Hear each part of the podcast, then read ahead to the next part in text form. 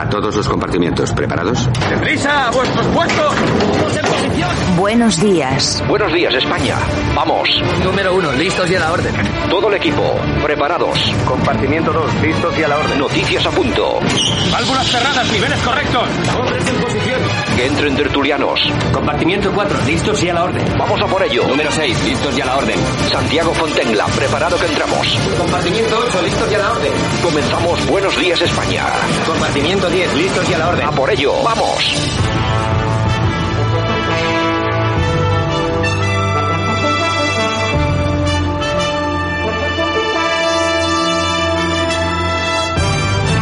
Buenos días España, 25 de marzo 2022. Aquí estamos de nuevo con otro espacio informativo, 60 minutos con mucha información, entretenimiento. En este viernes nos enfrentamos al fin de semana. Un saludo de parte de todas las personas que hacen posible que esto funcione, también de Javier Muñoz en la técnica y por supuesto de este que os habla Santiago Fontegna. Comenzamos rapidísimamente con nuestro programa porque hoy tenemos un montón de cosas y yo creo que va a estar bastante entretenido. Vamos allá, buenos días. Aquí te lo contamos. Buenos días España. Buenos días.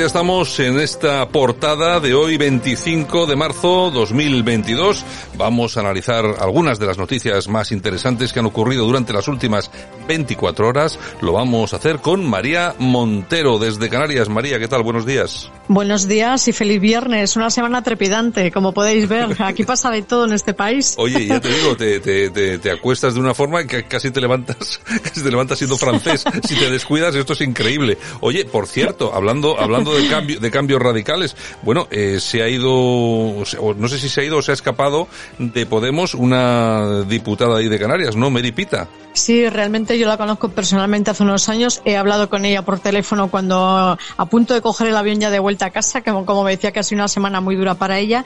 Y bueno, tomó esta decisión, pero como me comentaba, en coherencia de cosas que venía observando en el partido que no compartía, que no estaba nada de acuerdo, estaba muy cansada y muy harta de una serie de cosas. Ha escrito una carta a los diputados del partido, los compañeros, contándole los motivos, pero como se ha filtrado la información, pues como me decía ella, no me ha dado tiempo ni a hacer una rueda de prensa, ya ha saltado esto por los aires, pero efectivamente es una decisión, como me comenta ella en primera persona, meditada hace muchísimo tiempo. Yo sabía que ella estaba muy descontenta con temas del partido, con la dirección nacional del partido, es, era de la parte crítica contra la cúpula de Podemos y evidentemente como es una persona, y tengo que decir en honor a la verdad que es muy coherente y a secretaria judicial de profesión, necesita la política para vivir para nada, pues precisamente por eso puede irse del partido, se va al grupo mixto y no soporta lo que está pasando en Podemos y realmente pues es una persona que encontramos en política que, que hace lo que dice, porque muchos no hacen lo que dicen, sin embargo ella es de esas personas que, como decimos en Canarias, se viste por los pies, así que le he dicho que es muy valiente, que cuente con nuestro programa para contar su historia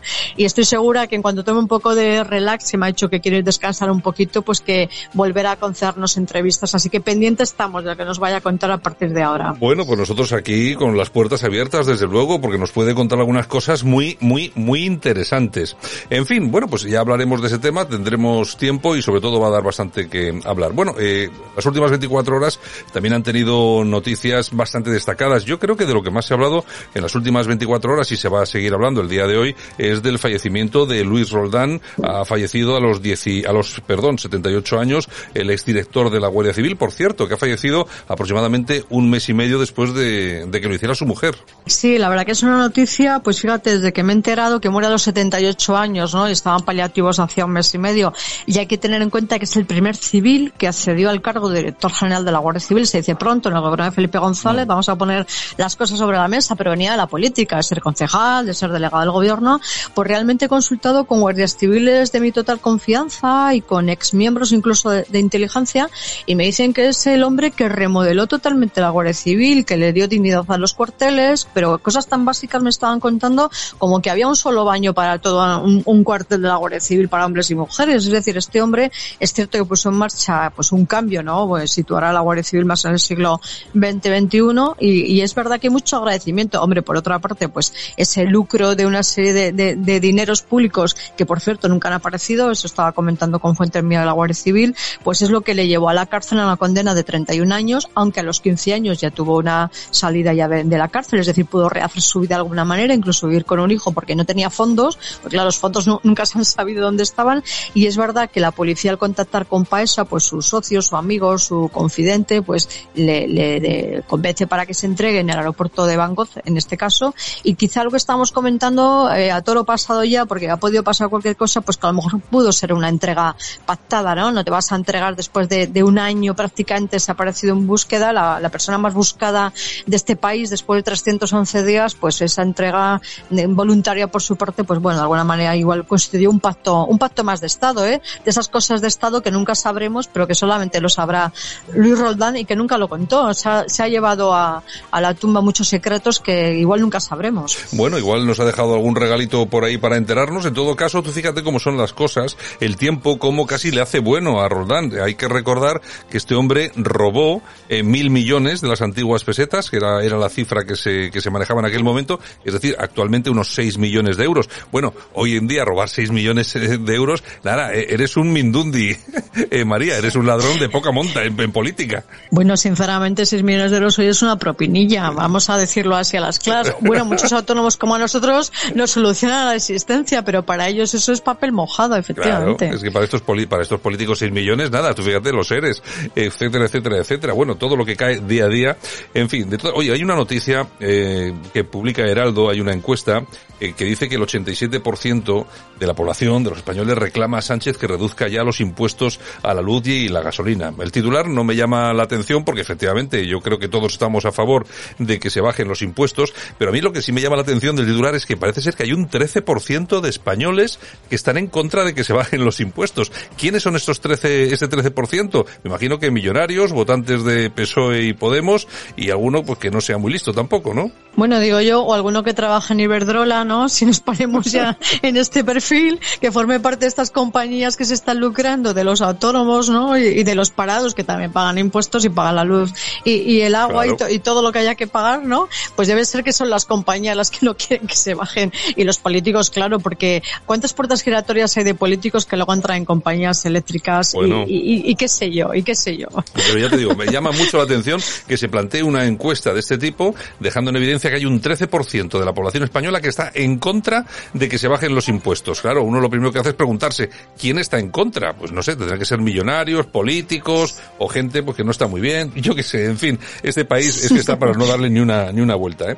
Bueno, y el que tampoco está para demasiadas alegrías es el rey emérito, Juan Carlos I. La justicia británica ha dictaminado que no tiene inmunidad y va a poder ser juzgado por acoso a Corina. Pues la verdad es que parece que había librado algo, pero también se le pone un futuro ciertamente complicado, ¿no? Pues sí, mira, sinceramente, y en honor a la verdad también tengo que decir que nosotros desde el cierre digital, Juan Luis Galiacho y yo, con las fuentes que teníamos precisamente cercanas al rey emérito en Abu Dhabi, sí que eh, contamos desde el principio, fuimos de los pocos que dijimos que a nivel fiscal él iba a salir liberado de los cargos o de las eh, o, o, imputaciones o sí. investigaciones. ¿Por qué? Pues porque efectivamente eso era papel mojado, se sabía desde el principio, pero bueno, había que hacer una guerra mediática contra el rey emérito y que no vuelva a España, lo que ya sabemos, ¿no? En este caso, pues fíjate que yo pienso que igual también queda en nada porque, bueno, pues Corina Larsen realmente lo que quiere es llamar la atención, lo que no quiso es devolver 62 millones de euros, que rey emérito le, bueno, pues le donó, le regaló, se los prestó, vete a saber qué pasó y realmente, incluso había una relación sentimental como todos sabemos. Entonces yo creo que se han mezclado tantas cosas aquí y luego por una parte el enfrentamiento entre el comisario jubilado José Manuel Villarejo, por una parte con el exdirector del FNI San Roldán, que eso es una guerra de poderes policiales, que realmente es lo que está pasando aquí de fondo.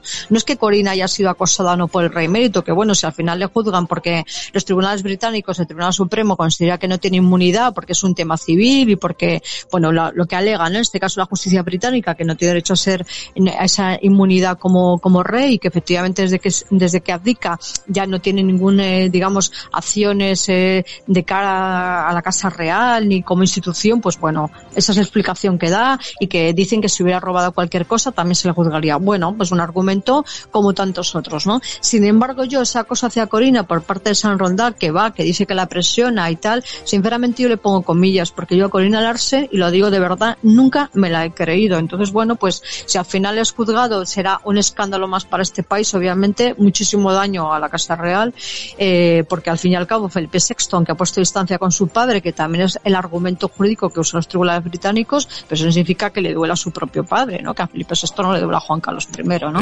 Entonces yo creo que el, serial, claro, el serial de Corina, que parece ya más una telenovela que otra cosa, a mí sinceramente no me da ninguna credibilidad esa mujer. Se ha visto con el tiempo que todas esas demandas que había y como la justicia suiza archiva, se va archivando todo en España, al final fíjate, de todos los titulares que se han vendido en este país, ha quedado todo en nada, en humo, y hay otra cosa más, yo lo digo como jurista, soy licenciada en Derecho, no ejerzo como abogada, pero si lo digo como jurista, el acoso es muy difícil de demostrar, porque es la palabra del uno contra el otro. El acoso en España es muy difícil de demostrar, Santi, tú lo sabes, me miró mal, me dijo tal cosa, bueno, pero no lo dije, pero sí dije, o sea, tiene que ser una cosa muy bien hilada, muy bien hilada, muy acreditada, donde Corina en este caso igual tenga grabaciones que igual desconocemos o tenga mensajes, vamos a ver en qué ha basado la demanda, que igual todavía nos llevamos alguna sorpresa, pero sinceramente yo creo que, mm, sinceramente igual me equivoco, creo que va a ser humo, igual que esas acusaciones fiscales que en su día hicieron a Juan Carlos I.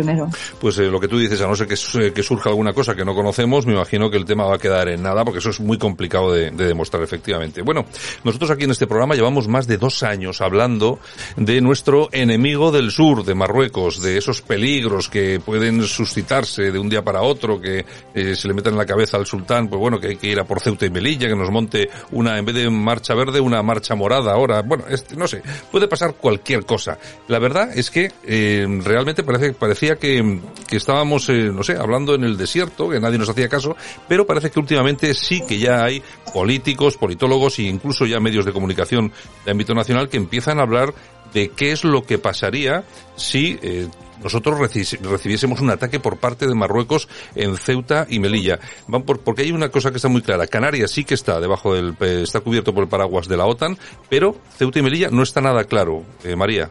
Bueno, pues fíjate que me está leyendo también el argumentario que incluso da Margallo, que yo de Margallo, así como a Corina no le doy ninguna credibilidad, a Margallo le doy bastante credibilidad, me parece además un buen estratega político y una persona que conoce muy bien este tema, y él habla de que Ceuta y Melilla, a pesar de que no están dentro de la OTAN, sin embargo están dentro del Tratado de Washington y realmente hay artículos que protegen a Ceuta y Melilla. Está claro que la OTAN no se quedaría de brazos cruzados, pero voy a irme un poco más allá. He estado investigando esta semana con fuentes mías vinculadas al servicio inteligencia español y otros servicios de inteligencia. Te voy a dar ya medio, medio una primicia que, que quiero publicar en prensa en estos días, pero vamos a avanzarlo contigo.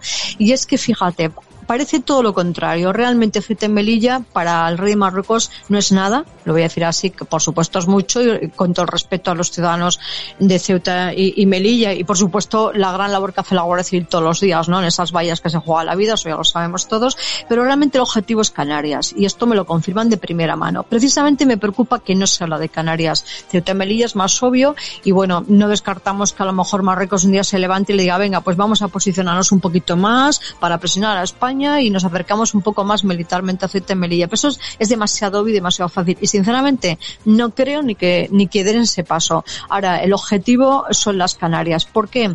Pues porque Ceuta y Melilla no tiene en, sus aguas eh, submarinas, no tiene el telurio, que es una materia prima para la tecnología, o lo que llaman las tierras raras, que también se han encontrado tierras raras en nuestras islas, en concreto en Gran Canaria, a raíz del, del un incendio forestal. Es decir, las Canarias tenemos un posicionamiento geoestratégico estratégico, geopolítico, una serie de puertos y aeropuertos que Ceuta y Melilla, lo siento, no tienen, y nosotros somos el verdadero objetivo de Marruecos. Y esto me gustaría transmitirlo muy bien a la sociedad española, que no nos ponga una cortina de humo con Ceuta y Melilla, basta que de Ceuta y Melilla para que realmente el objetivo sea Canarias. Y esto es la información que voy recabando de, fuentes de inteligencia que lo tienen clarísimo. Nosotros, los canarios, somos el objetivo. Ceuta y Melilla, pues no, no me creo sinceramente que una incursión militar, el esquema, lo hemos comentado en tu programa, decía hace unos días, y en un libro que ha publicado, y la agencia EFE se hizo eco, es que piensan que pueda una guerra convencional con Marruecos y España, precisamente por, sobre todo por las Canarias. Y a mí me dicen fuentes de inteligencia que no, que la sangre va a llegar al río, pero que aquí hay una guerra más bien política, de intereses económicos, de geoestrategia, de cara a la Agenda 2030, y realmente eso es lo que nos estamos jugando.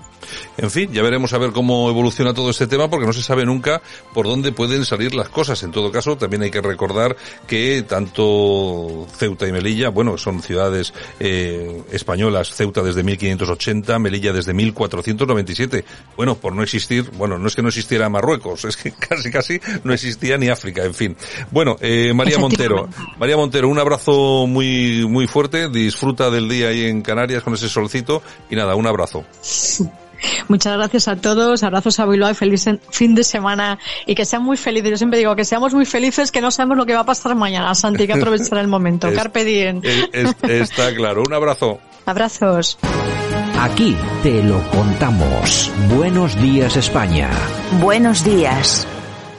ecológicos o podría apoyarme por ejemplo en un proceso que es eh, ODS pues educativo no ¿por qué? pues porque puedo enseñar a la gente a comer bien esto es una perspectiva que cambia totalmente el restaurante porque tú puedes decir tu restaurante qué hace dar comidas o tu restaurante qué hace mi restaurante lo que hace es generar eh, educación eh, a ver si me sale ahora. eh, mi restaurante lo que hace es generar, educar en comida sana a mis clientes a través de productos ecológicos de proximidad. Esta frase es completamente diferente a simplemente doy comidas.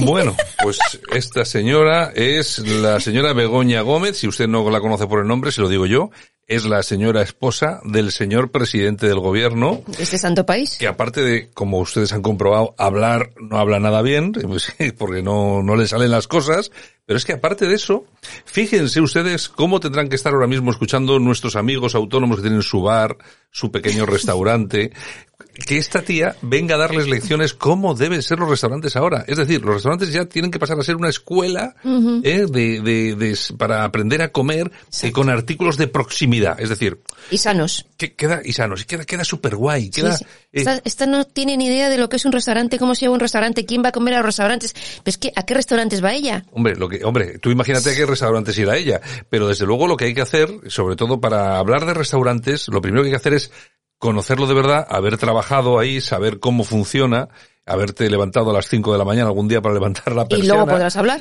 Hacer las tortillas de patata, hacerlas con buena tortilla, con buenos huevos, con buen aceite. Buenos pinchitos. Exacto, ese tipo de cosas. Y déjate de proximidad. Aquí lo- la proximidad, proximidad. es la que es. Bueno, yo no sé, yo no sé, tú imagínate, tienes un, un bar, pues yo que sé, en el centro de Madrid. Ujú. ¿Qué es un artículo de proximidad? Sí, el marisco de Galicia, ¿no?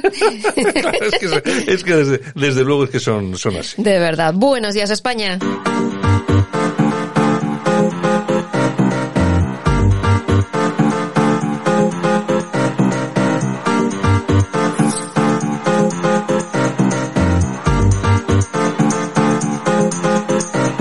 En Radio Cadena Española no nos cansamos. No nos cansamos de madrugar. No nos cansamos de contar la actualidad. No nos cansamos de decir las cosas claras. En fin, que no nos cansamos de tocar los temas más importantes. No nos cansamos.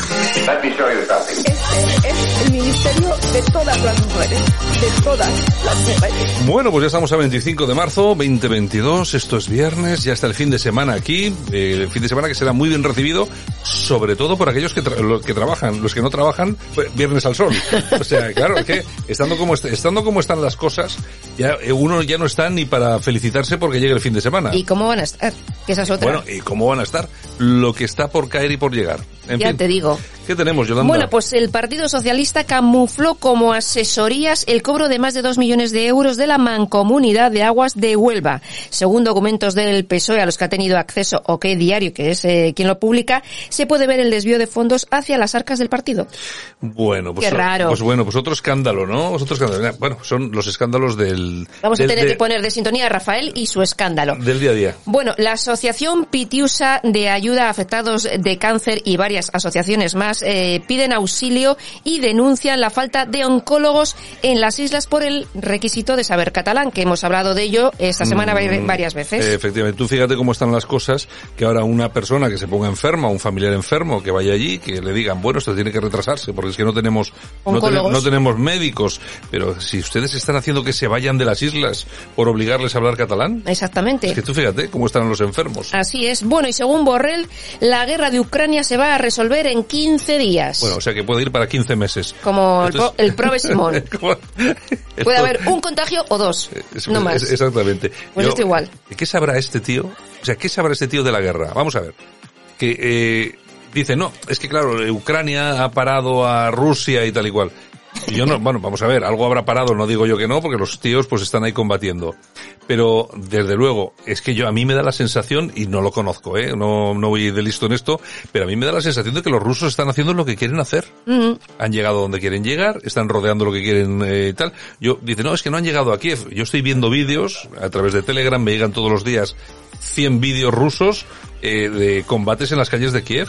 Que por cierto, impresionante, los chechenos, eh. Joder. Es de dar miedo, eh. ya te digo. O sea, unos, unos tíos que desembarcan de cuatro tanques, unos, unos tíos de dos metros veinte, Que mejor ser amigos que enemigos, ¿no? ¿Qué, qué digo yo? Pero bueno, pero bueno, te aparecen estos barbudos aquí con, Pues al grito del Akbar y dices, bueno, es que estos, fíjate, estos chechenos son los que son amigos de Putin, son los que se cepillaron a los otros eh, islamistas que había Mm. en Chechenia, que eran muy cercanos a Estado Islámico y tal y cual. Ajá. Es decir, estos es que son Telita. de armas tomar. Nunca mejor dicho. Bueno, y las niñas no volverán a clase en Afganistán hasta nueva orden. Se quedan en casa, tal cual. Fíjate. Bueno, las ya- novedades que venían a... Ya lo habíamos comentado aquí nosotros, no que nadie se muestre ahora sorprendido por esto. Según algunos dices que no hay uniformes acordes a la Sharia. En fin, ¿qué le vamos a hacer? Y la Cámara de Cuentas no ve ninguna irregularidad en el contrato del hermano de Ayuso. Pues ya la... Pero si eso ya lo sabíamos. Ya- ya lo sabíamos. Eso ya lo sabíamos. Lo que pasa que en este país hay que pasar siempre por el juicio del telediario. Exactamente. Es decir, que es lo que pretendían. Lo que pasa que, claro, Ayuso no es un político o una política normal. Les ha respondido con, con Contundencia. Con, con contundencia. Y encima no solo eso. ¿Que queréis hablar de esto? Hablamos. Ya ha puesto una serie de denuncias Sí, sí. contra el entorno familiar, familiar del presidente del gobierno, de, Unos alguno- cuantos. de unos cuantos. Esperad que ahí todavía vamos a sacar algunas noticias muy interesantes, ¿eh? ya veremos. Así es. Bueno, y la granja ecológica más grande de Galicia, Casa Grande Sanceda, ha organizado para mañana sábado y domingo un mercadillo para vender todos los yogures y productos que no han podido sacar por cuenta de la, de la bueno, me imagino, me imagino que los pondrán baratitos. Claro, están a punto de caducar y dice, pues bueno, antes Ah, que nada, que, pues... tú, pues tú fíjate, la gente en vez de poder vender las cositas, tener que sacarlas ahí a precio de saldo. Y esto no ha acabado, claro que sí, estamos con el precio justo como cada día. Hoy nos vamos a enterar de cuánto nos ha costado poner a punto el Palacio de las Marismillas, que es donde va de vacaciones nuestro Führer, el presidente del gobierno. 335.000 euros. 335.000 para alicatarle los baños. Exactamente. Y para que el jardinero ponga aquello un poco en orden y tale los árboles. Y para que Begoñita pues pueda decir proximidad, proximidad, proximidad. proximidad, proximidad. Sí, ahí, ahí sí que tendrá productos de proximidad. Claro, hay que tener a punto el solarium y la piscina, señores. Aquí le Bueno, vamos a dar unas toñejitas. pues para UGT y comisiones. no, me diga- no me digas por qué, porque ya me imagino, Pues ¿no? eso, por el papelón que están haciendo ahora. Ni A- más ni menos. A las mariscadas. A las mariscadas, nunca Aquí- mejor dicho. Aquí le damos aplausos. Pues para el chef José Andrés. Y últimamente está llevando muchos aplausos. Oye, ha sido nombrado asesor de deporte y nutrición por Biden. Asesor de deporte y nutrición por Biden. Hombre, yo, vamos a ver, que me parece bien, yo no digo que no. Pero mira, es que también eh, meterse en el equipo de Biden, no sé, no sé yo qué decirte. La verdad es que no me, no te creas que me hace o me haría mucha ilusión si fuera yo el que tuviera que ir ahí.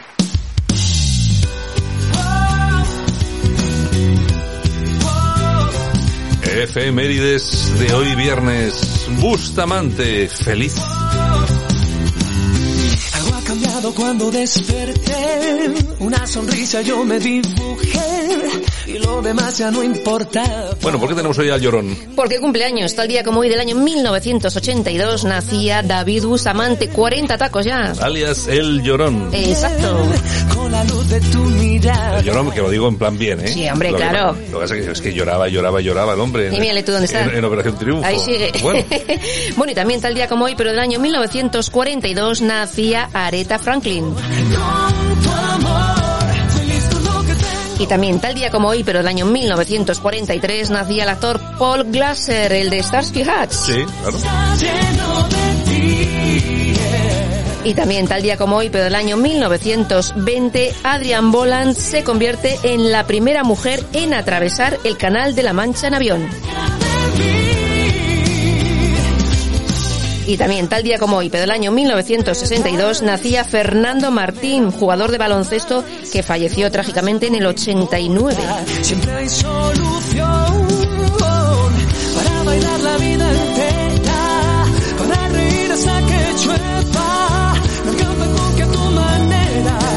Bueno, pues hoy con Bustamante, la efeméride que nos ha traído Yolanda C. Bulería, bulería. Ese es de otro David. Sí, ese es del otro, del otro. Bisbal. Venga, pues nos vemos dentro de un ratito. Vamos a hablar, vamos a, hoy voy a hablar con el coronel Enrique Ibero, ya que estamos con esto de la guerra. Hoy no vamos a hablar de máquinas, no vamos a hablar ni de tanques, ni de bombas, ni cosas. Hoy vamos a hablar del ser humano, Muy bien. del soldado. Interesante. Vamos a hablar un poquito del valor, del estrés, el equipamiento, la preparación, eh, cómo, cómo eh, trabaja o se desempeña la mujer en combate, que ya se desempeña en algunos lugares. Ha habido incluso algunas mujeres que han criticado precisamente el poder seguir a los hombres, en- porque es una cuestión muy, muy dura. Yo me tenía que haber dedicado al ejército. Pues igual sí, igual sí, igual tienes que haberte puesto ahí. a- Ya te digo yo. a pegar Ya unos te, tiros. ya te digo yo. Bueno, pues vamos a hablar con el coronel Enrique Ibero, pues ya mismo. Venga, vamos allá.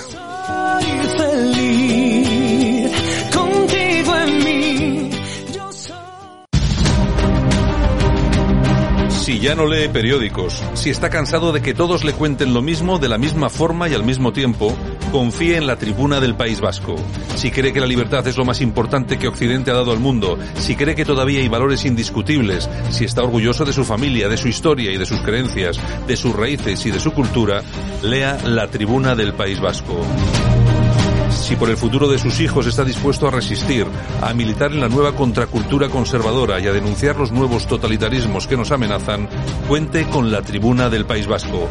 Si no hace falta que le expliquemos en qué consiste elegir la píldora roja, usted es de los nuestros. Lea la tribuna del País Vasco en latribunadelpaisvasco.com.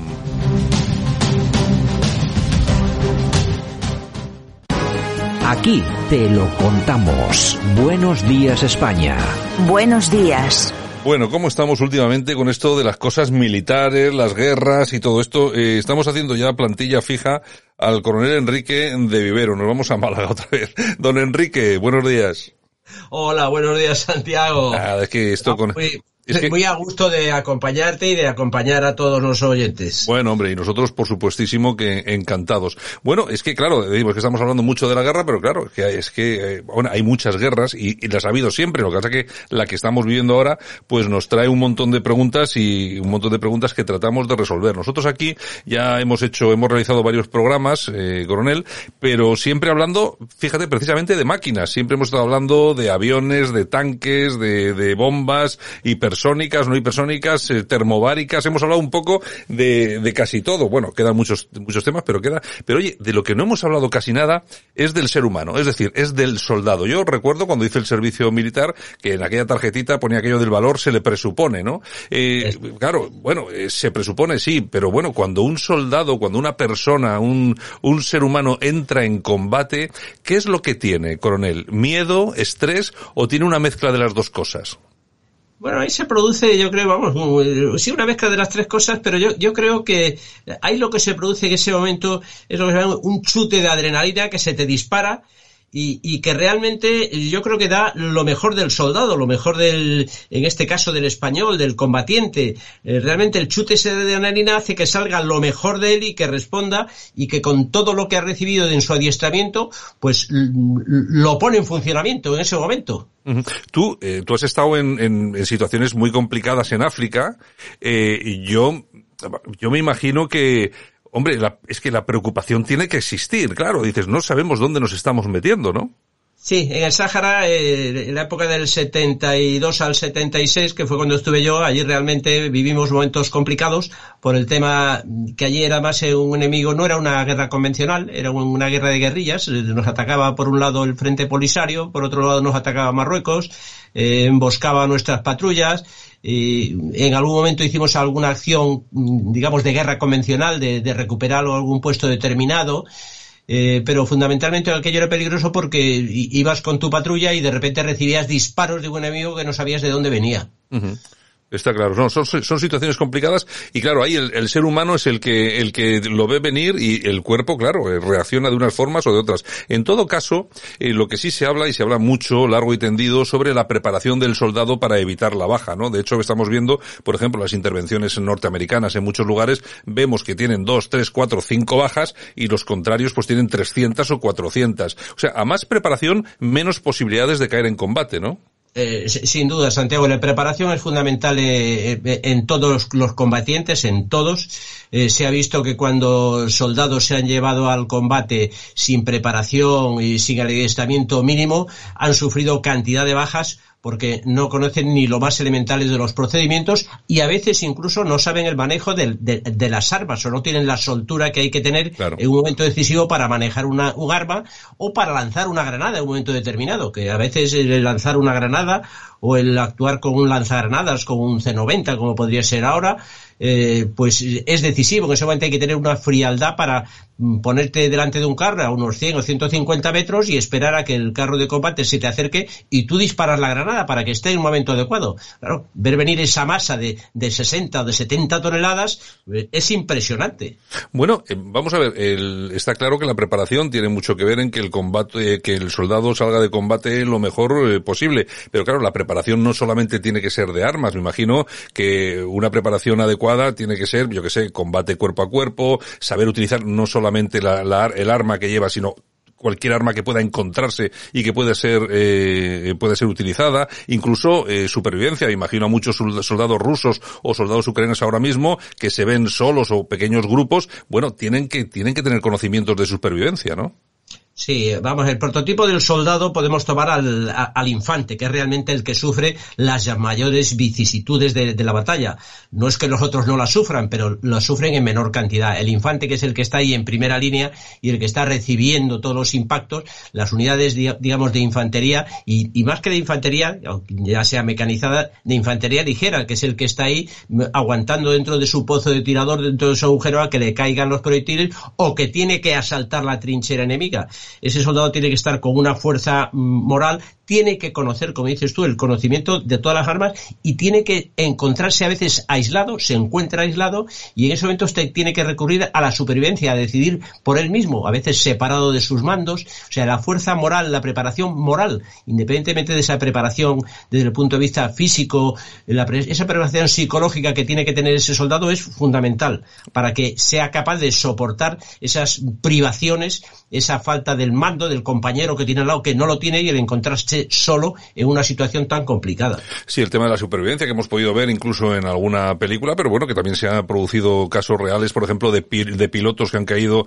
eh, tras líneas enemigas y han tenido que soportar tres, cuatro, cinco días hasta que se les, se les ha rescatado. Lógicamente, sin unos mínimos de supervivencia, etcétera, etcétera, etcétera, hubiera sido imposible aguantar ese tiempo. Has hablado de, de, de, con los compañeros. Es importante el compañerismo y la confianza en tus compañeros en combate, ¿no?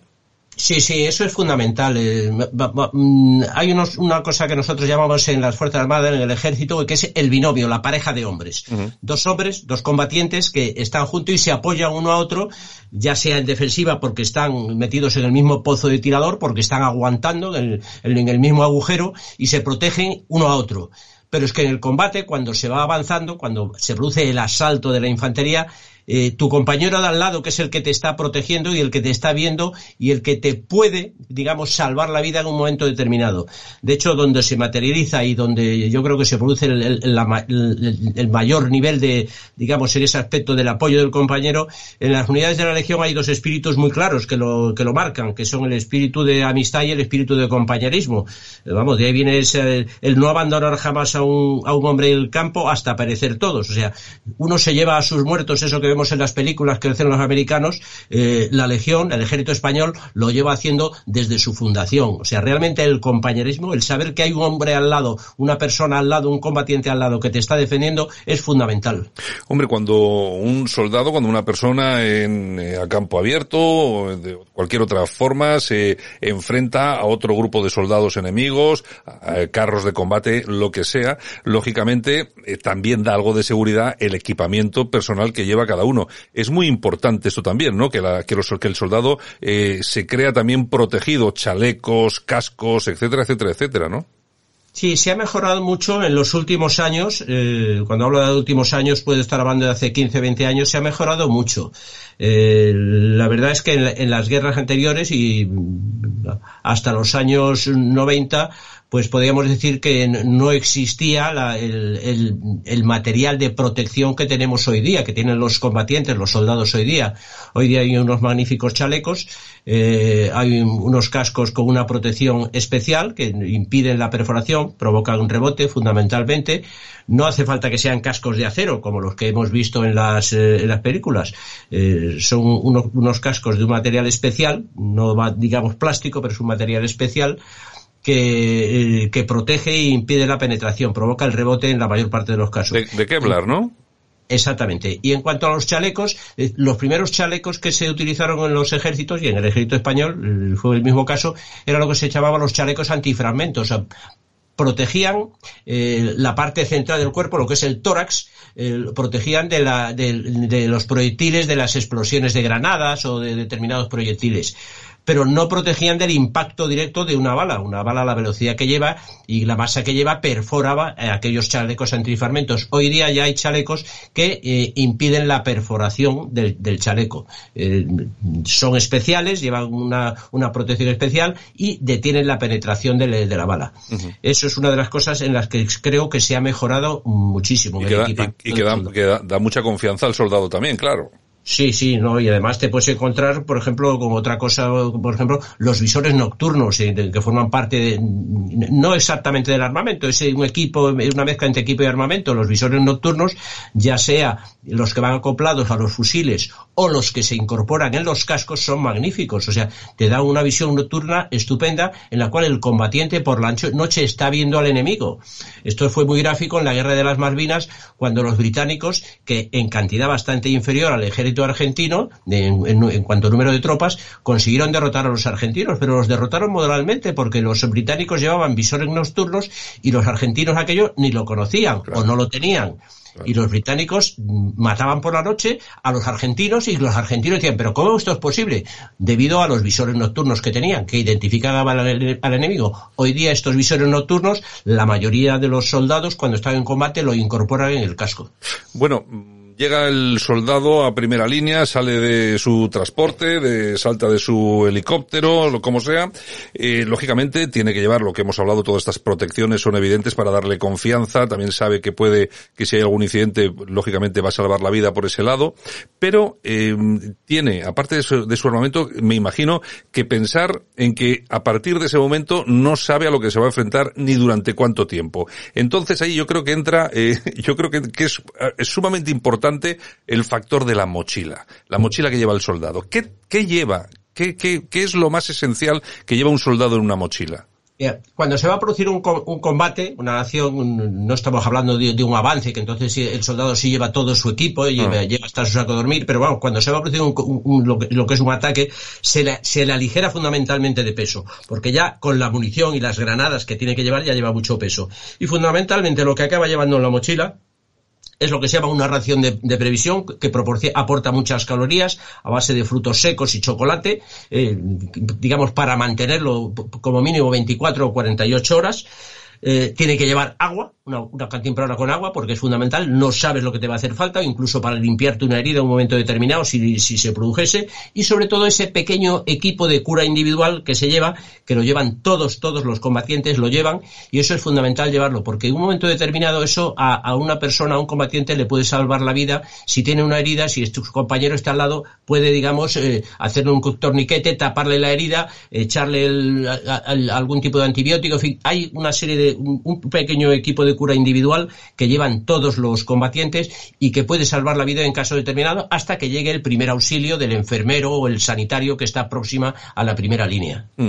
Cuando hablamos de sanitarios, de médicos en combate, hombre, yo eh, soy de los que piensan que tiene una doble misión. Por un lado, salvar, salvarse, salvarse a sí mismo, salvar la vida, y luego echar una mano a todos los soldados que, que lógicamente están heridos, han caído, etcétera, etcétera. Me imagino que la, la labor de estos médicos, enfermeros, sanitarios, bueno, eh, requiere un, un doble valor casi casi, ¿no? Sí, esto, la verdad es que la preparación de, lo, de, los médicos es una preparación especial psicológica porque efectivamente ellos se tienen que abstraer. Tienes el médico de primera línea que está con las primeras unidades y que está en los puestos de socorro, que tiene una labor de clasificación del personal y de ir evaluando cuál es el que se puede salvar y cuál es el que no se puede salvar, que esa es una tarea dificilísima desde el punto de vista psicológico. Claro. Un médico tiene que decidir en ese momento eh, si la persona que está allí herida se va a salvar y entonces la evacúa o la persona que está allí no se va a, a salvar y la tiene que dejar allí morir. Es un, digamos, un dilema tremendo para, yo entiendo, para una persona que, que, ha practicado el, juramento hipocrático y que tiene que decidir en ese momento quién va a vivir de, de, esas dos personas. La verdad es que es muy difícil esa preparación. Nuestros médicos yo creo que en el ejército español están muy bien preparados. Nosotros ahora en, el ejército español, en las Fuerzas Armadas, eh, se, tenemos procedencias de dos sitios, los que vienen, digamos, de oposición ya con la carrera terminada y que se presentan una oposición, y después los que proceden de eh, esa, digamos, eh, universidad, entre comillas, escuela de sanidad de, de, que tiene la defensa, en concreto la de, la, las tiene en, la, en, el Gómez Zulla, al lado del Gómez uh -huh. el hospital militar, y allí tiene, digamos, los que proceden, digamos, de la calle directamente, universitarios que tienen la selectividad y que, como si ingresasen en una universidad, presentan su solicitud y en función de la nota que tienen, pues hacen su carrera de medicina y terminan siendo médicos militares. Tenemos estas dos preferencias, estas dos procedencias. Reciben una magnífica preparación y de todas formas, eh, cuando van a ir a una zona de combate, se les da una preparación especial a todos ellos. Está claro. Bueno, eh, estamos viendo a las tropas eh, rusas en, en Ucrania. Bueno, vemos grupos eh, de soldados alrededor de, de los de los carros de combate, los vemos en a través de las calles, pero claro, aparecen al lado contrario los francotiradores, el, último francotirador, el más famoso, Willy, que decían que había fallecido, parece que no, pero bueno, es un, es un francotirador canadiense que parece que está ahí en Ucrania. Y bueno, eh, vamos a ver, lógicamente la infantería teme, tiene que temer sí o sí a los carros de combate, etcétera, etcétera. Pero bueno, los francotiradores también son para tenerles miedo, ¿no? Ver, los francotiradores son, son, un elemento que no, digamos, no produce gran cantidad de bajas, pero que sí produce bajas muy alarmantes. Claro. Es la, eso es lo que yo te comentaba, digamos, de ese combate nocturno entre eh, británicos y argentinos. Pues con el francotirador sucede lo mismo. O sea, estás avanzado y en un momento determinado, sin que haya enemigos delante, tú ves como tu compañero que está al lado cae en el combate y dices, ¿de dónde viene? O sea, y automáticamente no identificas a nadie. A veces incluso ni se ha oído el, el disparo otra vez eso es el disparo y a continuación es el silencio. Es un, es un, un arma muy civilina, muy... Eh, eh, es desde el punto de vista del combatiente, eh, psicológicamente le produce una merma tremenda porque se encuentra indefenso. Y después otro arma que para mí es muy, muy también eh, muy insidiosa es el, el, mortero. El mortero es un arma eh, contra todo lo que la, las personas podemos pensar en sus distintos calibres. El mortero, por su forma de trayectoria, eh, dispara entre 45 y 90 grados, o sea, digamos que podría llegar hasta disparar vertical, sube hasta una, su trayectoria hasta un punto determinado y a partir de ese momento cae en una trayectoria eh, curva y, y, y, al final ya mm, vertical. Y entonces al mortero no lo oyes, te cae, así como los proyectiles de artillería silban, los sí. silbar, sí. los proyectiles de morteros te caen encima sin que te enteres. Ya te digo. Bueno, pues también son, son, son armas peligrosas. Vamos a ver, soldados de infantería, las misiones más peligrosas para un soldado? ¿Cuál, ¿Cuáles podrían ser, eh, Enrique, labores de infiltración, sabotaje, eh, meterse en una ciudad, hacer combate urbano casa por casa, eh, que en una en un momento determinado tuvieran que echar eh, mano y el cuerpo a cuerpo? ¿Cuál es la situación más peligrosa? Bueno, para las, digamos, las tareas de infiltración y golpes de mano, digamos, entrarían dentro de lo que son las misiones de operaciones especiales. Las unidades de operaciones especiales eh, de todos los ejércitos, el ejército español la- las tiene, y además unas magníficas unidades, están integradas en el mando de operaciones especiales, eh, entre ellas hay una bandera de la Legión. Eh, pues ya te digo, estas unidades que se, que se emplean esto reciben una especial preparación porque la infiltración y el participar en un golpe de mano exige una frialdad y una preparación tremenda porque te metes en campo enemigo, en terreno enemigo y estás al lado y poniendo a lo mejor unas cargas determinadas porque tienes que, digamos, eh, eh, pro- provocar una explosión en un centro de transmisiones o en un puesto de mando. Es un, hay que tener una frialdad. Y después el, el infante en general, cuando llega el momento ese decisivo del asalto, como digo yo, es el momento que, que te dicen todos. ¿Y qué pasa en ese momento? En ese momento es cuando el infante lleva al cuerpo a cuerpo, o sea, a enfrentarse, a ponerse delante del otro con su arma blanca, con la bayoneta. Hoy día es difícil, a estas situaciones no se suele llegar. Pero mm, l- hay que estar preparado mentalmente para afrontar el encontrarte con ya tu fusil con la bayoneta calada para enfrentarte a otro, porque ya en ese momento o no hay munición o no da tiempo a disparar. Está Eso- claro. Sí, puede ser una situación que es, es difícil hoy en día, sobre todo con el tipo de armamento que se lleva, es complicado, pero puede producirse y hay que estar preparado.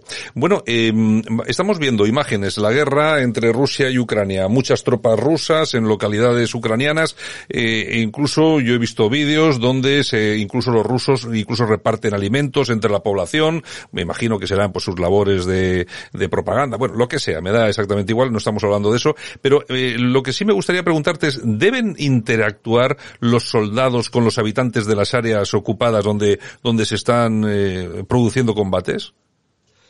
eh, eh, en algunos casos no deberían interactuar, pero yo creo que sí, el, interactuar eh, es una de las cosas que el trato correcto con la población civil, cuando tú llegas a un sitio, eh, has ocupado una ciudad, el trato con la población civil, que la población ci- civil que se encuentre con un ejército de invasor, ese ejército de invasor tiene que ser un trato correcto. O sea, ya bastante desgracia hay para que encima el trato no sea el correcto, el que, el que se le debe dar a un ser humano. Eh, en el caso español es una de las cosas que se aprecia mucho el carácter español. Somos muy dados a, ese trato de confianza y es una cosa que se, ha- valorado muchísimo en las misiones de paz eh, y, y no tan de paz como han sido las de Afganistán y, y en Irak, no han sido tan de paz. Pero eh, el, soldado español, es, eh, por su carácter, por su forma de ser, el carácter español es muy apreciado y muy, valorado. Lo hemos visto en el trato también en la antigua Yugoslavia, en Bosnia, donde hay recuerdos eh, dedicados al ejército español, por el trato que, ha proporcionado y la relación que ha tenido ese, digamos, el, soldado español con esa población civil. Bueno, no las vemos con mucha no sé, habitualmente, pero a ver las ailas existen. De hecho, hemos tenido mujeres en, el ejército español que han estado en misiones en el extranjero que han resultado heridas, etcétera, etcétera. Eh, las mujeres en combate, no en todos los países, eh, se permite que acudan a, primera línea, pero creo que sí que también se desempeñan eh, de forma magnífica. De hecho, hay muchos países que ya les están situando en primera línea y están desarrollando labores interesantes, ¿no? Efectivamente, las mujeres en España en concreto, a partir del, del, del 2001, eh, digamos, ya entró a, participar en, el- eh, en el ejército. eh, al principio, en, me refiero al ejército español. ¿eh? ¿Qué sucede? Al principio había algunas unidades en las que no se les dejaba participar. Eh, se, le- se les impedía participar en unidades de operaciones especiales, unidades de, la- de paracaidistas, de la Legión y en submarinos. Posteriormente se ha ampliado, en todas estas unidades hoy día ya se admite la participación de la Legión, en todas ellas. No hay ninguna restricción de ningún tipo. En los demás ejércitos hay algunos ejércitos que tienen ciertas restricciones. De hecho, el ejército americano hasta el año 2015 aproximadamente eh, no permitía la participación de mujeres, del ejército americano, de mujeres en unidades combatientes. Sí las tenía en unidades logísticas, en unidades de retaguardia, pero no en unidades combatientes. A partir de esa fecha ya las incorpora a las unidades combatientes. Lo que sí, lo que sí ha habido, eh, Enrique, desde hace ya mucho tiempo, ¿no? Eh, mujeres pil- pilotos de combate, ¿no? Sí, no, eso, esas fueron de las primeras. De hecho, las mujeres eh, en, los ejércitos se incorporan a, las, a los aviones a lo, y a los helicópteros como pilotos. Después en lo, se integran en las unidades logísticas y en el ejército español el mayor número de ellas está efectivamente integrado en las unidades logísticas, en las unidades de artillería, en puestos de mando y en comunicaciones. En unidades, digamos, de infantería, eh, el número es bastante escaso. Ahora mismo en nuestro ejército estamos, no llega al 13%, estamos en el 12 y pico por ciento de mujeres. O sea, es una participación que los demás, hombre, hay ejércitos que tienen algo de mayor participación, como es en el de Estados Unidos, que casi llega a un, a un 17%, y después hay ejércitos que en cambio, por ejemplo, en Italia el número de mujeres es muy escaso, en Italia no llega al 6% de participación de las mujeres, o sea, que hay una, un, abanico muy amplio de, de, participación. Es, eh, después, claro, por ejemplo, te encuentras en sitios como Turquía, países como Turquía, que tienen participación de la mujer, pero no llega ni al 2%, está en, unos, en unas unidades muy determinadas, no participan en todo. Eh, por ejemplo, eh, Enrique, en Israel, eh, prácticamente el 50% de las FDI son, son mujeres, ¿no? Sí, sí, bueno, el, el ejército israelita, el, el, la, la, el, reclutamiento de las mujeres es igual que el del hombre. Exacto. Participan en unidades de combate, hay batallones de, de, de, mujeres, vamos, no hay ninguna restricción en ese aspecto. Es una de las cosas que no, que, que, que no ha habido ninguna pega. Sí hay estudios en este aspecto sobre el tema de, eh, de la participación de las mujeres en el ejército. Hay estudios concretamente Estados Unidos tiene, como no, los, los estadounidenses efectivamente siempre son los primeros en, estudiar todo esto. Los chilenos también tienen, curiosamente, tienen, se han hecho eco de estos estudios y a, para su ejército, porque también han incorporado a, la mujer en, su ejército, con lo cual pues han hecho ya sus estudios pero los americanos, que son los que van en cabeza de esto, de hecho, la, tú fíjate, la, primera mujer que se, aun cuando participaban ya en las unidades de marines y en todas las unidades, hasta el 2018 no aparece la primera mujer como oficial del cuerpo de marines. Eh, ¿Qué pasa? Pues que eh, un datos, datos estadísticos, que yo creo que son interesantes. Eh, en Irak uno de cada de, de, de, cada diez soldados era mujer, digamos, o sea, un 10%. 10%. ¿Eh? Y, y, y, uno de, de, cada siete estaba entrenado para participar, para participar en combate. Pilotos sí tenían muchísimos, pilotos tenían muchísimos. Es curioso, una, hay una opinión de una, de una capitán de, del ejército americano que la Capitán Petróleo, que además se, se, ha hecho famosa en Estados Unidos, que allá en el 2012 participó en Afganistán y en Irak, o sea, estuvo en combate, y sin embargo la declaración que hizo esta mujer, que decía ella que, que con certeza, que a pesar de, todo el, el, su preparación para combate y de los logros que había ya conseguido, dice, que, que, decía ella, reconocía que no tenía manera de, soportar las exigencias físicas del soldado de infantería con los que había estado. O sea, para, ella reconocía que aquella labor, el, aguantar ese ritmo de, vida del soldado de infantería en combate, a ella se le hacía mm, muy gravoso. O sea, eh, ya te digo, los americanos han hecho cantidad de estudios. Eh, los británicos, que también tienen sus estudios, eh, tiene alguna cosa que puede sonar a feo, pero son, son datos estadísticos y lo tienen ahí, no lo digo yo, lo dicen los estudios del informe británico.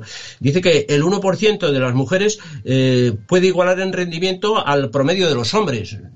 Ya, solo, solo, el 1%. Sí, son datos, estudios que han hecho ellos. No, no, no, y también hay unos datos que dicen, claro, dada la constitución de la mujer, que en el entrenamiento físico las mujeres sufren a largo plazo lesiones, eh, más lesiones óseas concretamente que los hombres debido a su constitución por cargar pesos excesivos. Hay que tener en cuenta que el peso, la mochila de, de un hombre y una mujer en combate pesa lo mismo. Sí. Aun cuando las pruebas físicas que les ponen a hombres y mujeres, concretamente en el ejército español, las pruebas que les ponen a las mujeres son distintas, eh, en algunos casos son distintas y en otros casos son, digamos, su, eh, su el requerimiento es inferior, por ejemplo, en carrera o en de- determinada, en salto de longitud, so- son inferiores al- a, a- eh, la mujer y al hombre.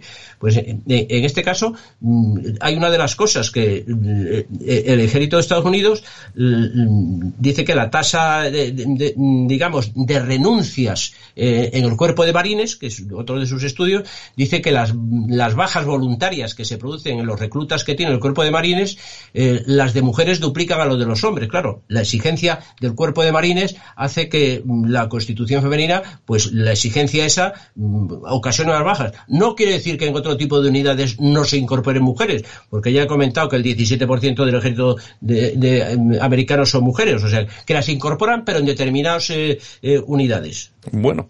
Pues, eh, hombre, son datos, son estudios, nosotros nos hacemos eco de ellos. De todos modos, a mí me parece muy bien que haya mujeres en el ejército. Además, yo creo que, eh, tú fíjate que yo creo, eh, incluso como tú has dicho, yo creo que ya están hasta en las fuerzas especiales. O sea que, y además, mejor no encontrarte con, mejor, mejor no encontrarte con una de ellas, porque bueno, imagínate tú lo que, lo que te puede hacer.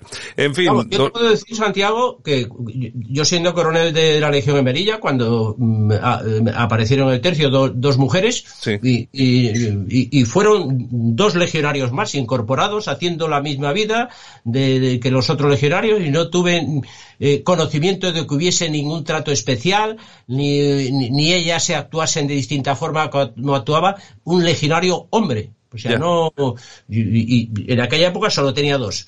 De hecho, sí había suboficiales, mm, había, había un- en concreto un sargento con una magnífica preparación que no tenía nada que, digamos, mm, que decir de, de un hombre, la preparación era magnífica. Hoy día ya hay más oficiales, de hecho hay mujeres oficiales eh, incluido en la Legión y en la Brigada Paracaidista, y no, no hay ninguna diferencia entre el, el resultado de uno y de otro, no lo hay.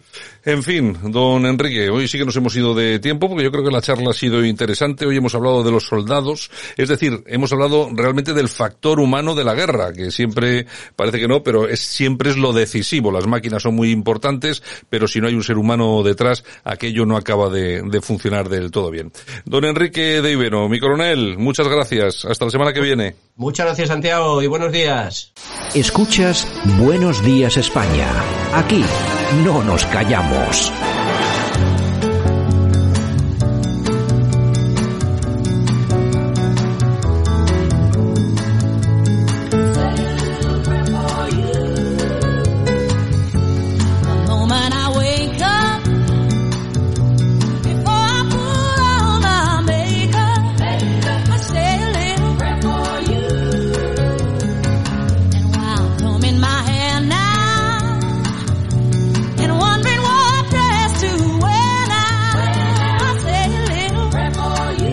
Que comenzamos con esta seccioncilla de corazón, y vale menos que con Aretha Franklin. ¿Qué tenemos por ahí, Yolanda C? Pues tenemos eh, a Gema López, Gema López, según Gema López, Isabel Pantoja ha decidido desheredar a sus hijos. Atención, atención, Pelotazo. atención. Eh, porque ella ha dicho, ha, ha- ha llevado varias eh, exclusivas ayer al programa, pero esta ha dicho que es seguro. Pues, Entonces, que va a desheredar a su hijo por maltrato psicológico. y a su hija. Lo que no entiendo yo muy bien es que pinta su hija en este en este tema, porque si no se ha portado mal con ella, ni ha dicho nada. Al, contrario, al contra- contrario, al- es la única que se preocupa por ella. yo por eso, ahí es donde me falla un poco el tema, es donde no me coincide. Ahora, que desherede a su hijo. Y ya sabes que en este, para desheredar a, para desheredar a un hijo, hay que cumplir una serie de requisitos. Es decir, Mm. no se puede desheredar a un hijo porque sí. Tienes la legítima, tienes no sé qué. Pero claro, tiene que haber un maltrato ¿eh? físico o psicológico. ¿Se ha producido en este caso? Pues no sé, tendrá que dictaminarlo la justicia. Pero hombre, todo lo que ha dicho Psicológico, todo lo que ha dicho de su madre Mm. en televisión. Ahora, la hija, si no ha dicho nada, le deja- a- todo lo contrario, se ha portado muy bien con ella. es lo que he dicho yo. Ahí Y, está el Tito Agustín. Bueno, y hombre, imagino que sí, pero de todas formas también estuvo ayer, ¿no? Antes de ayer. Ayer fue- antes de ayer fue a verla. A verla Sí, y sí, tal, sí. y bueno, estuvieron, estuvo varias horas Mm. allí. Sí, sí, y llevó al, al, al nieto. Bueno, no sé, no acabo de creerme el tema. Decían que tenía que ver algo también Anabel Pantoja, pero es que Anabel Pantoja aquí ni pincha ni corta, o sea, no, ahí no va a pillar nada, no va a pillar cacho. Eh, Si hereda Agustín, pues luego hereda- heredará ella de Agustín, que se lleva muy bien con Tito Agustín. Pues no lo sé. Nunca se sabe, ya sabes que esto son truculencias. Bueno, y Terelu Campos y su hermana parece ser que están negociando un poli deluxe para su madre, no te lo pierdas.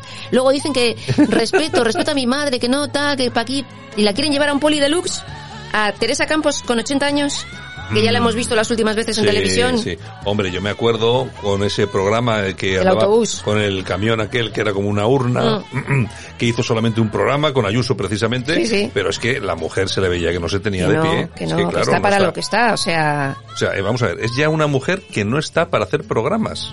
O ha sea, sido una estrella. Claro. Déjalo ahí. Claro, es que yo no sé por qué se empeñan en, en que vuelva a televisión y, y que no se dan cuenta de que no puede volver a televisión. Oye, mira los es hijos. que ni oye, ni oye. Nada. Mira los hijos de Concha Velasco. Han dicho hasta aquí y hasta aquí. claro. Punto. Es que tú eres una estrella y no vamos a permitir que hagas Claro. lo que, que hagas lo que no tienes que hacer. Acaba como una estrella. Exactamente.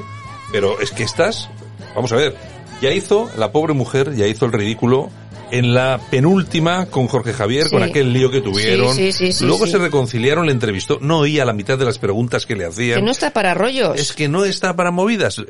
Pero bueno, las hijas son las que van a llevar ese peso, allá ellas. Luego pe- pediremos respeto, para no, no te metas con mi madre. Bueno, y también según Diego Arrabal, Jesulín de Ubrique tiene una oferta súper millonaria encima de la mesa para hacer una docuserie. Pues no lo sé, me extraña. A mí me extraña que la haga. Me- vamos a ver. Vamos a, es que es una docuserie. Vamos a ver, José Luis tendría que hacer una docuserie basada básicamente en, En Belén Esteban. Belén Esteban y en los toros. Lo de Belén Esteban puede tener algo de arrastre, pero, es Pero que tam- sí tiene tampoco, documentos también, ¿eh? pero tampoco va a tener demasiada historia. Por ¿eh? eso. O sea, porque es que eso ha sido una cosa, el- la que tiene documentos puede ser Belén Esteban. Eh. Eso sí. Y sobre los toros, pues es un, es un tema que ahora mismo no creo que triunfase. Que no, que no, Así que no me, no me da, no me Esa da. docuserie, si no habla de Belén Esteban, Hombre, que haga una, que haga, por ejemplo, una, una docuserie para Netflix, sí, puede ser, que lo hace cualquiera. no, Ahora- pero va por, por otro... Bueno, bueno, no sé, ya veremos. En fin, bueno, y Ramón García, nuestro querido Ramón Chu, pues bueno, le han hecho una entrevista y ha dicho, entre otras muchas cosas, que Rosalía está súper, pues, mm, valorada, que no... Es que es cierto. Y voy a decir lo que ha dicho, ha dicho que su disco es una mierda. ¿Qué Lo ha dicho qué? ¿Ha dicho qué? Que su disco es una mierda, Eh, tal cual. Vamos a ver, el último disco de Rosalía, a mí personalmente, me parece lo mismo que al señor. Sí, sí.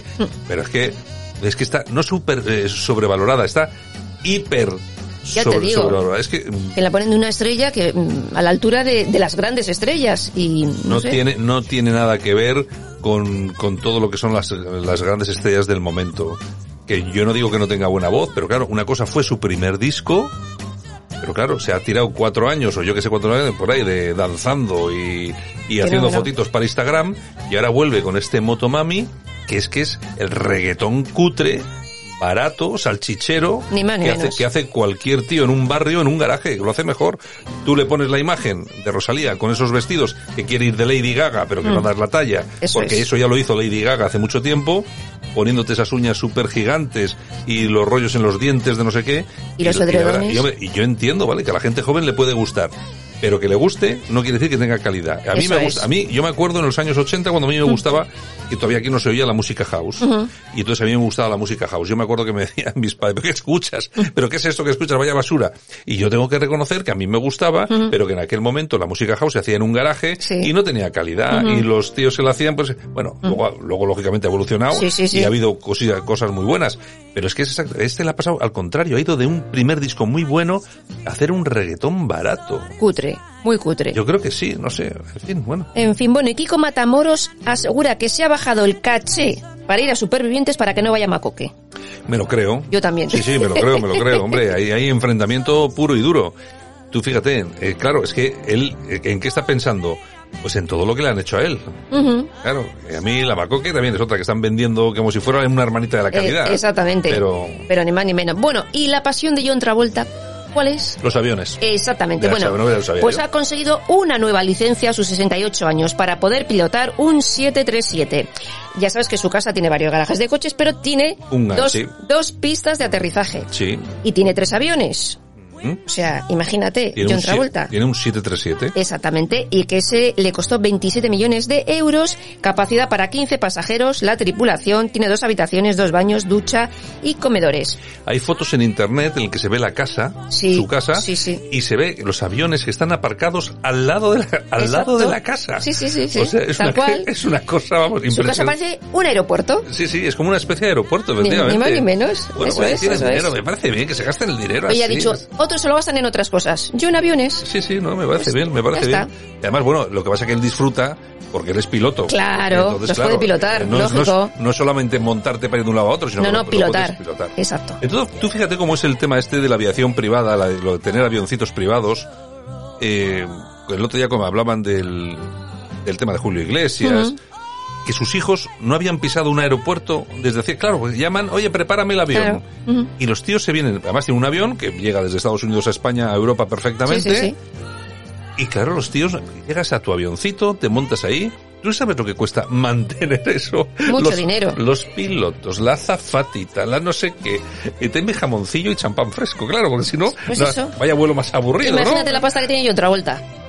No, bueno, John Travolta tiene muchísimo dinero, muchísimo. Es que en Estados Unidos... Las estrellas. Hombre, o sea, eh, Travolta es una estrella, pero incluso los actores y actrices que no son grandes estrellas, que son Mm. secundarios y tal, son multimillonarios. Exactamente. Porque allí se gana muchísimo dinero. Yo siempre lo he Y dicho. se valora. Yo siempre lo he dicho. Mm. Aquí, eh, actores como José Luis López Vázquez, como no sé qué, de esos Mm. eh, icónicos sí, sí. nuestros de la historia. Allí serían la pera. Si hubieran sido americanos, Mm. bueno, eso hubiera sido una cosa increíble, increíblemente increíble. Bueno, ya, nos pone- ya, vale, ya, vale, ya he escuchado la... Ya me voy, ya.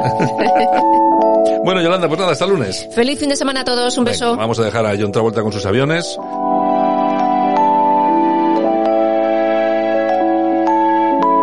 Y nada, nos vemos el, el lunes. Muy bien. Pues lo dicho, un saludo, gracias por seguirnos toda esta semana. Un saludo de todas las personas que hacen posible que esto funcione cada día. También Javier Muñoz en la técnica, este que os habla, Santiago Fontela. Bueno, pues a pasar un fin de semana estupendísimo, incluso para aquellos que tienen el fin de semana al sol. Pues bueno, es lo que hay, hay que ir aguantando el tirón. Y el lunes os espero aquí a todos. Muchas gracias por estar con nosotros. Un abrazo muy fuerte. Cuidaos. Chao.